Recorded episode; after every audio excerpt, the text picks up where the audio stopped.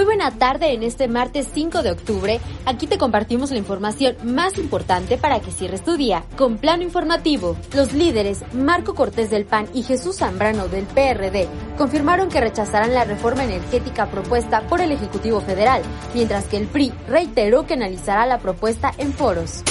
Luego de haber enviado la iniciativa de reforma eléctrica al Congreso, el presidente Andrés Manuel López Obrador llamó al PRI a definir si seguirá defendiendo la política salinista o retomará las ideas de Lázaro Cárdenas y Adolfo López Mateos. La Asociación Mexicana de Energía señaló que las 17 empresas que agrupa rechazan la propuesta de reforma eléctrica propuesta por el Ejecutivo, porque implicaría la cancelación injustificada de contratos y violación al Estado de Derecho.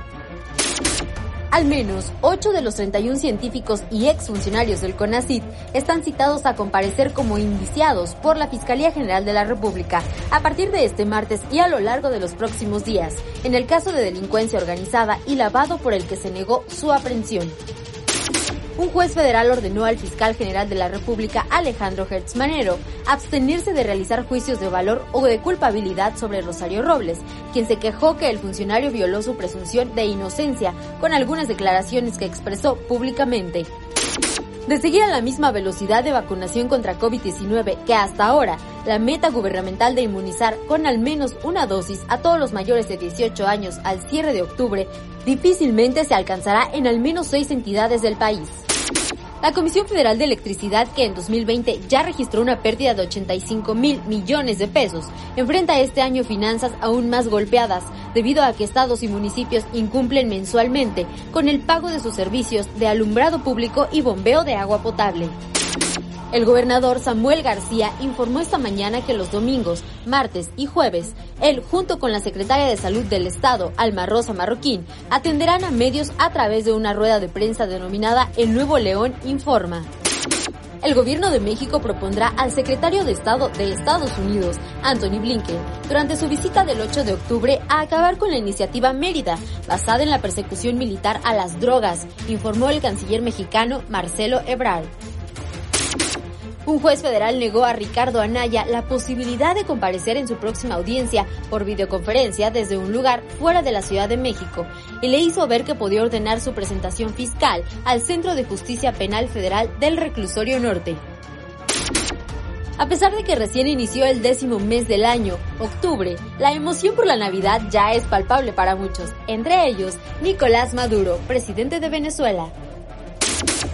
El embajador venezolano en Cuba, Adán Chávez, se ha reunido en Rusia con autoridades del Ministerio de Relaciones Exteriores ruso y han planteado el fortalecimiento de sus relaciones a través de sus parlamentos.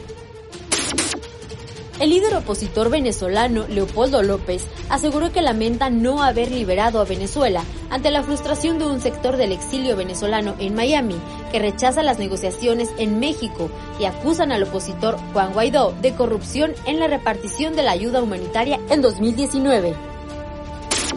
La Organización Mundial de Salud sigue examinando datos sobre la vacuna rusa Sputnik 5 con la idea de que pueda ser aprobada por la Agencia de la Organización de las Naciones Unidas para uso de emergencia contra el coronavirus, pero dijo este martes que la decisión no es inminente.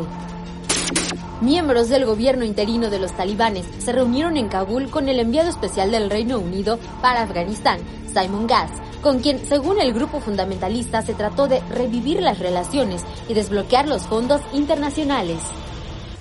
Facebook antepone sus beneficios a la seguridad de sus usuarios y oculta que sus plataformas son nocivas para los menores, fomentan la división social y debilitan la democracia, alertó este martes una ex empleada ante el subcomité del Senado de Estados Unidos.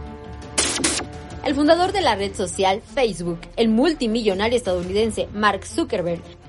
ha pedido perdón a los usuarios por los problemas que los servicios de esta red social y de Instagram y WhatsApp y Messenger tuvieron en las últimas horas.